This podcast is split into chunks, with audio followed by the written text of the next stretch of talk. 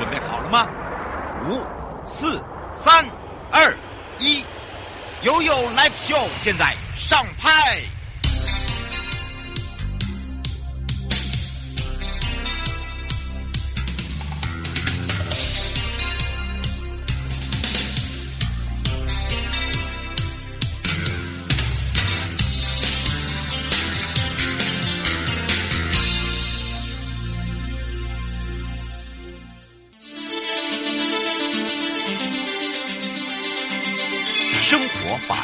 Go Go Go！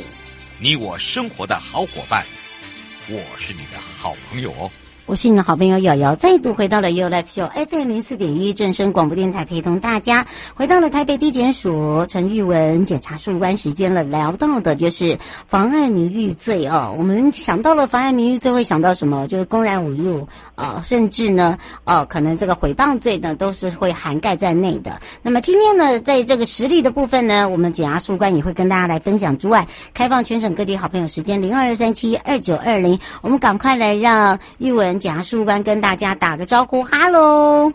哈喽，瑶瑶好，各位听众大家好，我是台北地检署检察事务官陈玉文。是，当然呢，今天呢，我们的玉文检察事务官呢要来聊到的哦，就是呃跟这个法条有相关的。那法条有相关的部分呢，就包含了这个公然侮辱、公然侮辱，这个要把它切开来说。那当然再加上我们今天也帮大家准备的案例，对不对？对，没错。嗯，我们是不是来请教一下检察事务官了？好，那个今天的妨害名誉罪呢，我们主要就是跟大家各位民众做一下基本的介绍。嗯、那我们妨害名誉罪规定在刑法第三百零九条到第三百一十四条，在地检署内，其实一般民众最常碰到的妨害名誉罪名，主要呢我们还是呃着重在三百零九条公然侮辱罪，还有第三百一十条的诽谤罪。因此今天就这两条罪名来做基本的介绍。嗯，那首先呢是公然侮辱罪，这刑法第三百零。零九条第一项的规定，公然侮辱人，处拘役或九千元以下的罚金。那该罪名适用是对人抽象谩骂的情形。等一下呢，也会举相关的情境来做案例的分享。嗯、那我们先特别注意一下，就是条文当中所谓公然的要件，是指不特定人或多数人得以共建共文的状态。然后侮辱呢，则是指一一般社会观念足以贬损人的人格尊严以及社会的评价。嗯、那大概就是先让大家有一个了解，对不对？对，嗯，是。不过呢，今天这样讲的这个三个案例哦，都不大一样哦，所以呢，我们要来赶快来请教一下我们的检察事务官，让大家了解。像呃，今天第一个案例哦，可能就是我们常常会听到，呃，也会常常会碰到，尤其是开车的朋友，对不对？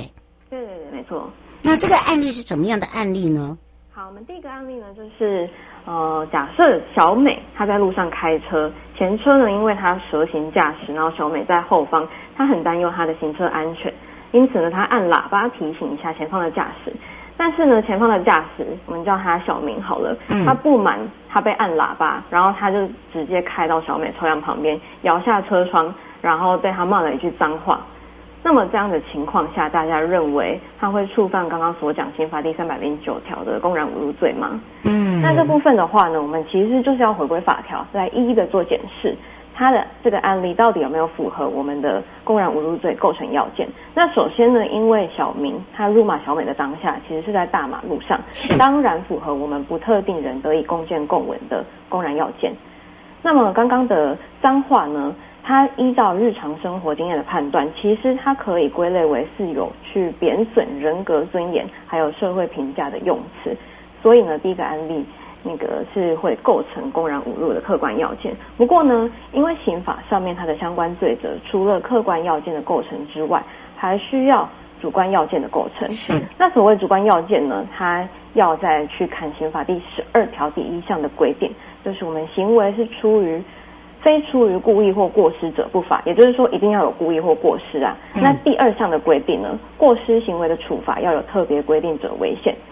嗯，因此呢，我们这个妨害名誉的章节，你如果看法条的话，会发现它其实都没有特别的规定哦。所以没有特别的规定，我们就会回到说，它主观上就是一定要符合故意这个要件。所以呢，刚刚的那个开车的那个案例，如果说小明他特意将车开到小美旁边，那我们用这个客观的。证据来去判断说，小明他其实他不是单纯想要宣泄情绪，或者是只是这个脏话作为发语词或口头禅，他主观上我们可以判断说他确实是有公然侮辱的犯意。嗯，是。以这样子来讲的话，呃，这个犯意的话，呃，他的那个刑责重吗？然后以及呢，呃，这个他的判定是怎么去判定？他的刑责的话，就是我们还是要回归到刚刚所说的，就是。呃，第三百零条第一项不是有规定说他公然侮辱人，所以他就处拘役或九千元以下的罚金。嗯，那么这个部分的话呢，我们就是检察署这边起诉的话，会经由法院那边去做判断。嗯，是哦，所以呢，这个做判断的部分呢，也请大家哦，这个特别的这个注意一下。呃，刘先生想请教一下，就是哦，有些人开车呢，呃，他本来就有一些口头禅，那这个部分呢，可能现在大家都有影像，那这个是不是如果说只要有留下影像，就很容易被告？是，这还是要回归到呃，他当下，我们其实法院他有做一些相关的判决来做解释，说我们还是要以他。当时候的动机啦、目的啦，或者是他的语气内容，我们去前后去统观之。你不能够用只是他当下，比方说 A 情境他当下骂了一句脏话，跟 B 情境他当下骂了一句脏话，但这两者之间，他可能其实一个是因为他呃遭受到了一些刺激，他才会这样做，或者是他纯粹就是出于不满而故意要去在大众公开场合之下这样对对。他人这样子辱骂，这些判断其实我们还是会一个案来去做了解，才会去做他到底有没有构成公然侮辱罪的构成的这个判断。这样嗯，是，所以我们常常在讲哦，这个开车上路哦，这个不要火气这么大哈，尤其是天气热的时候。那另外呢，也是跟开车有相关的哦，这个案例里面，尤其是呢，呃，很多人呢都会喜欢哦去看那个秒数，想说哎，我还有五秒、七秒，然后就加速往前。好，这个这个也是一个状况，也是最近常常发生的哦。那当然，有些人情绪不佳，就会给你狂按喇叭啦，或追车啦，呃，甚至呢，呃，摇下车窗骂你呀。诶，在这样的一个状况，现在也不知道是不是因为天气热的关系啊，也是蛮多的，对不对？对，没错。嗯，这样子的案例的话，它虽然跟上一个案例同样都是，就是一样是在大马路上，因为交通的纠纷，然后对他人可能骂了脏话。嗯，可是呢，它其实。呃，他客观上虽然有公然侮辱这个犯行没错，但是他是否是属于足以别人贬损他人评价的侮辱行为？我们可以去参考台湾高等法院一百一十一年度上易字第九十六号的刑事判决。嗯，那这个判决里面就提到，也是我刚刚有稍微提及的，就是他是否属于足以贬损他人评价的侮辱行为？嗯，我们还是要参酌行为人的动机啦、目的。他的知识程度，他惯用的语言，还有他当时所说的刺激啦、啊、嗯、用语语气等等，我们去前后统观之，你不能够用只字片语就断章取义。所以说，如果他一时气愤脱口而出一些脏话的字眼，纵使呢他就是有些不雅，但是呢他是属于愤怒不满的情绪宣泄，那么他就跟我们侮辱行为，他是。侮辱行为的定义就是说，损及他人人格名誉为目的而无端的谩骂，就是两者是有不同的区别。所以，行为人是否他是意在透过这种字眼来对他人的人格名誉进行侮辱或贬义呢？我们还是要用刚刚所说的这些条件来去做判断。嗯，是。嗯，周先生想请教一下，侮辱跟诽谤罪哦，这个两者的罪哪一个比较重？还有另外他想请教一个呃问题点，就是呃什么样的一个状况之下可以呢成立所谓的妨碍名誉？嘿，是，就是刚刚所讲的是公然侮辱罪嘛？对。那如果是诽谤罪的话，其实规定的是在我们的第三百一十条诽谤罪。那我们就是，你如果要看它法条到底哪个轻，它的刑责哪个轻哪个重，我们就回归到法条第三百一十条第一项呢，它是规定意图散布于众，指摘或传述足以毁损他人名誉之事为诽谤罪，就是刚刚民众想要询问的。嗯、那么他是处一年以下有期徒刑、拘役或一万五千元以下的罚金。嗯，是那。就以刚刚的公然侮辱罪来说的话，还是法条上面是规定拘役或九千元以下罚金，但是说它这个都是一个范围，那么实际的个案我们还是要由就是法院那边去做判断，所以他有可能公然侮辱罪他处九千元以下罚金，但是你回头看三百一十条这个诽谤罪，他他写的是一万五千元以下的罚金，但是有可能法院依照他情节，可能觉得他情节稍微比较。轻，所以他处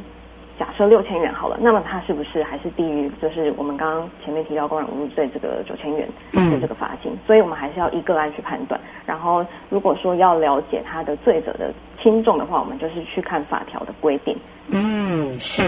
嗯。施小姐想请教一下，现呃，尤其是现在开车哦，常常会有这个监视器，呃，还有就是常常会，呃，这个因为可能天气热哦，不小心碰撞，然后会互相飙骂脏话，嗯、呃，那以这样子来讲的话，哦，这个会不会两边都要被判？如果说两边都有辱骂脏话的情节，嗯、这个还是一样，就是我们还是必须要，你案件提告之后，我们会。传唤就是双方当事人来到庭，那当然也不会依双方当事人各执一词的说法，我们就去判断说谁有罪谁无罪，都是要就是由大家交出最客观的证据。比方说行车记录器好了，那我们是不是就可以看到当下的情景到底是发生什么事情？嗯，比方说你是两个无端就这样争吵起来，还是说因为 A 先先刺激到了 B，他到底是发生了什么事情？我们都会先去了解之后，才去加以判断说，哎，到底是谁成立罪？谁不成立罪？那当然也有可能是两者都有可能成立公然侮辱罪。嗯，所以还是我们还是要回归到个案去做判断，就是没办法这样子直接跟你说到底，呃，两边就是有罪，两边就是无罪。嗯，是。最后有没有特别提醒大家的地方？另外的话呢，嗯、呃，就是诽谤罪的部分，它其实它还是有分两种不同的情况，就是我们。呃，指摘刚刚法条提到说，指摘或传述足以毁损他人名誉的事，那么这个内容，它如果是涉及事实的真伪，比方说我 A 一个某 A，他去向他人去散布说某某市长选举人有接受公司的非法金援，好，如果说这件事根本不是事实的话，然后他也没有进行查证的义务，那他就会成立诽谤罪，而这个传述的内容是事实的真伪。那另外的话呢，它其实指呃，诽谤罪还有另外一种是可能它涉及的是对某件事的主观评论，比方说你用脸脸书，那你用公开的状态，嗯，那你以文字去散布说，哎，某某小吃店的东西收费很贵，东西又很难吃，那这样的情形呢，基本上它其实不成立诽谤罪，或者是我们刚刚提到第二项的加重诽谤罪，嗯，因为它是属于你待会去看三百一十一条第三款，就是。是属于他对某一件事的意见表达，就是合理评论的原则。